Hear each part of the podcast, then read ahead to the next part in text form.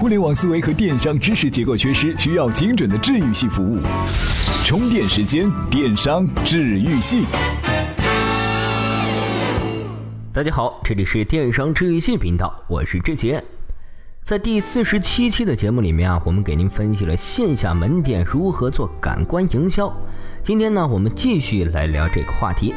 不过啊，在话题开始前，我还是先给您讲一个故事。确切的说呢，这是一个文艺青年的日常。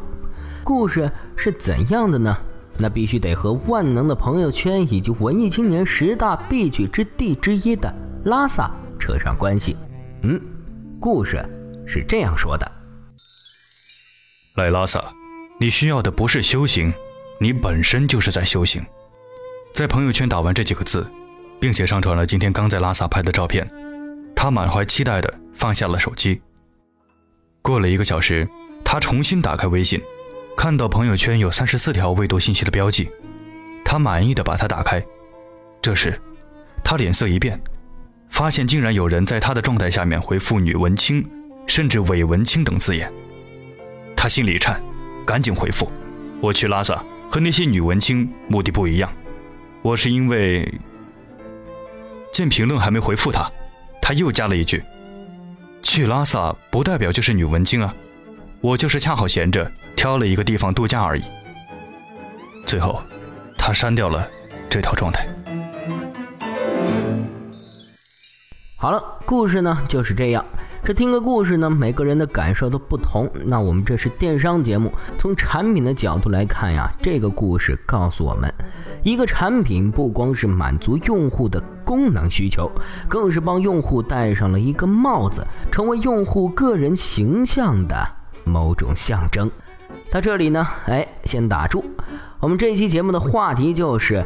哎，是什么呢？今天要和您说的就是怎样帮用户戴上合适的帽子，也就是自我概念营销。听到这儿呢，您就想问了：这自我概念到底是什么呢？哎，到底该怎么做？您听我接着给您说。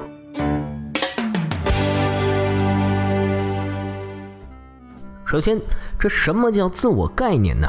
比如说啊。你发去拉萨的状态是希望给自己戴上热爱生活的帽子，但是你的朋友们没理解啊，说你是个伪文青。那你觉得这个新帽子并不是你想展示的形象啊？因此你摘掉了这个帽子，而这种你想展示的形象就是你的自我概念。所以说啊，要怎么做呢？当设计产品和品牌时，不光要考虑如何极致的提高性能，以及如何提高用户体验，更是要考虑我的产品给用户戴上了什么帽子。如果产品没有给用户戴上正确的帽子，即使产品体验很好，也往往难以销售。譬如说。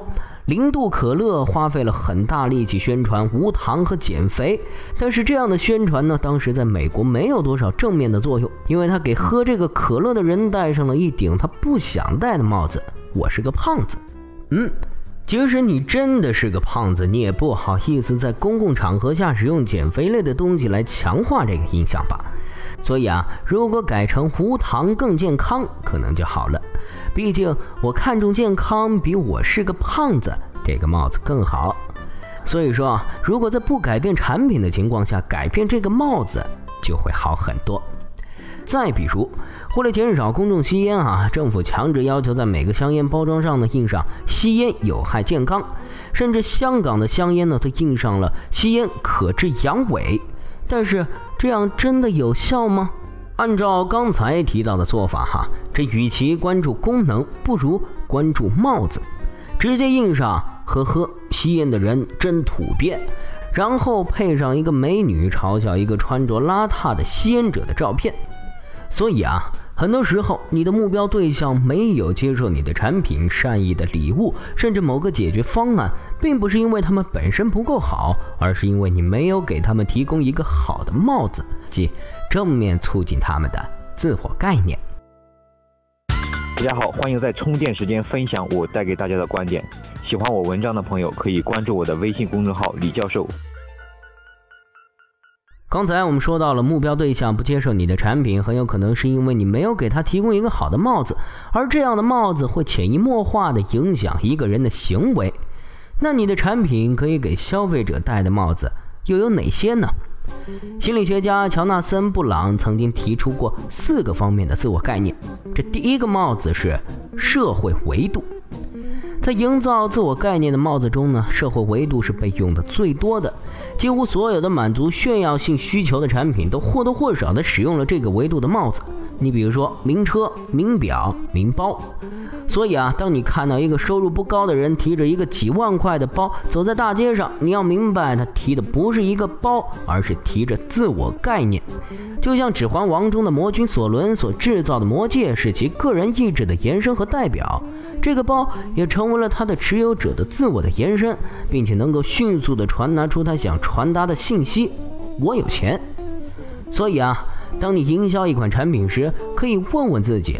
基于社会角色，我的产品给了用户什么样的帽子？而不同的社会角色呢，往往需要不同的帽子。这也意味着你的各种营销策略需要跟着改变。比如，如果你仔细观察哈，廉价的汽车定价很多用九来结尾，而昂贵的汽车呢，往往会用零、八这些数字来结尾。为什么呢？因为这体现了不同的社会角色。价格以九结尾的呢，会让人产生打过折的感觉，让人觉得东西很便宜；而以零和八等相对完整的偶数结尾，会让人觉得价格较高。所以说啊，廉价车的价格以九结尾，体现勤俭持家的社会角色；而高档车呢，以零结尾，体现我不在乎钱，我有钱的社会角色。欢迎回来。刚才和您聊到了第一个帽子——社会维度，它的做法是让某个产品成为社会角色的象征。接下来呢，我来和您说下第二个帽子——个性维度。这一个产品啊，不光能是社会地位的象征，还能是一个人个性的象征。比如说，去拉萨，相当于戴上了“我是文青”的帽子；穿优衣库，说明我不在乎流行，看不上炫耀，只要简单的基本款。连苹果当年做 Think Different 的广告也是给人这样一顶帽子。我用了这个产品，说明我崇尚与众不同。而这样的帽子啊，是可以被人精确的控制和塑造的。比如在小米手机之前，使用国产手机呢，往往是没钱的象征。很多人宁愿接受更差的配置，也要买个三星、诺基亚。但是为什么现在即使一些有钱人也以抢到一个六九九的红米而自豪呢？这是因为小米进行了帽子的转变，通过定位为发烧而生，让手机象征的维度不再是社会维度，而是个性维度。经过这样的营销呢，初期使用小米手机的人就可以说：“我用小米不是因为我没钱，而是因为我是发烧友。”再比如，球迷会买象征球迷的球衣，周杰伦的歌迷会去买印着杰伦头像的百事可乐，拿着这个瓶子会象征我是杰伦迷。而做的更绝的就是大量的凡客体、乘欧体、滴滴打车体等等，直接用性格描述取代产品广告。那为什么他们会购买象征自己个性的产品呢？会支持那些象征自己个性的人？因为人对于一切相似自己的东西几乎都有着天然的喜好。所以啊，营销一个产品的时候，你需要问自己：从个性维度上讲，我的产品。给了消费者一个什么帽子呢？大家好，我是华为企业业务中国区总裁马跃，欢迎大家收听充电时间。欢迎回来，这里是电商治愈系频道，我是志杰。除了收听我们的节目之外啊，您还可以通过关注我们的微信公众号和加入微信交流群等方式来获取更多的新鲜干货。刚才呢，给您说了，在自我概念营销中，产品可以给消费者戴的两顶帽子：社会维度和个性维度。下面呢，再来看看第三个帽子，也就是集体维度的具体做法。如果说你的产品啊，能够给人以属于某个集体的象征，而且这个人正好对这个集体存在荣誉感，那么你的产品就更加容易得到支持。你给了别人一个属于某个集体的帽子。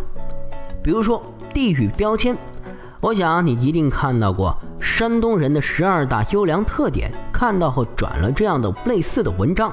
也一定给在外地的朋友送过土特产，这个土特产也给你加了一顶帽子，我是某某地方来的人。一旦你的产品呢成为了某个集体的象征啊，你的产品就成为了加入这个集体的入党证明，就能够让集体荣誉感成为超越功能的产品价值。所以说啊，营销某个产品时，可以问自己：我的产品可能成为什么集体或者圈子的象征呢？哎，接下来我们再来给您说说这最后一顶帽子——关系维度。如果一个产品能够成为某种关系的象征，那么消费者就会在任何需要强化这种关系的时候使用这个产品。比如，钻石、玫瑰成为爱情的象征。当你需要强化这种关系的时候呢，你往往需要这样的产品。而一个女孩如果情人节收到了玫瑰，她就拥有了这顶关系的帽子。我在被爱。再比如。脑白金呢，通过大量的广告轰炸而成为了孝敬爸妈的关系象征。如果你脑中不停地想起这句话“孝敬爸妈，脑白金”，就连一个普通的儿童零食好利友面包啊，都重复地说“好利友，好朋友”。所以啊，当你营销一个产品的时候，可以问问自己：我的产品可能成为什么关系的象征呢？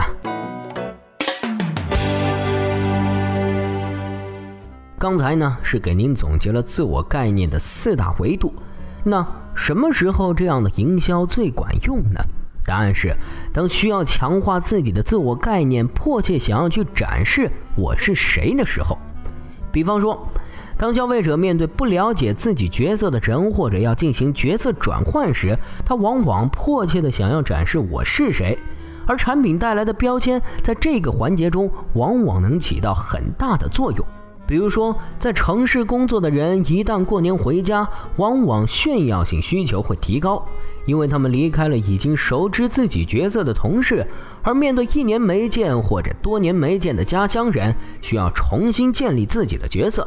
所以说啊，他们会用几乎一切能够表达角色的东西，比如给家乡人带去昂贵的礼物。再比如说啊，几乎所有身材好的女生都会在初次见面时说：“我最近在减肥，吃这么多真是罪过。”她期待的回复是呢：“啊，你身材这么好，还减肥？”他会继续回复一句：“哪有，最近胖死了。”这时啊，他就是在你面前建立新的自我概念。人呢，总是有建立个人形象的需求，但是他们又不能光靠直接说“我是有钱人，我有稳定的工作，我是有品位的人，我是硬件发烧友，我爱足球，我崇尚自由，我是湖南人，我是北京大学毕业的，我是退伍军人，我爱我的孩子，我很孝敬爸妈，等等等等。”如果你在消费者需要建立某种形象时，用你的产品恰当的给他戴上一顶能够证明这种形象的帽子，那么你就会赢得超越产品功能价值的青睐。好了，这一期的内容呢，到这儿就先告一段落了。感谢李教授的贡献。今天您在微信内搜索“充电时间”，关注后回复关键词“帽子”，我们给您涨电量。电量累积到一定数额呢，就可以找我们来兑换礼品了。同时啊，您回复关键字“群”，入群之后呢，就可以和电商治愈系频道的小伙伴们随时交换思想了。这里是电商治愈系频道，我是志杰，我们下期再会。随时随地，随心所欲，你的随身商学院。这里是充电时间。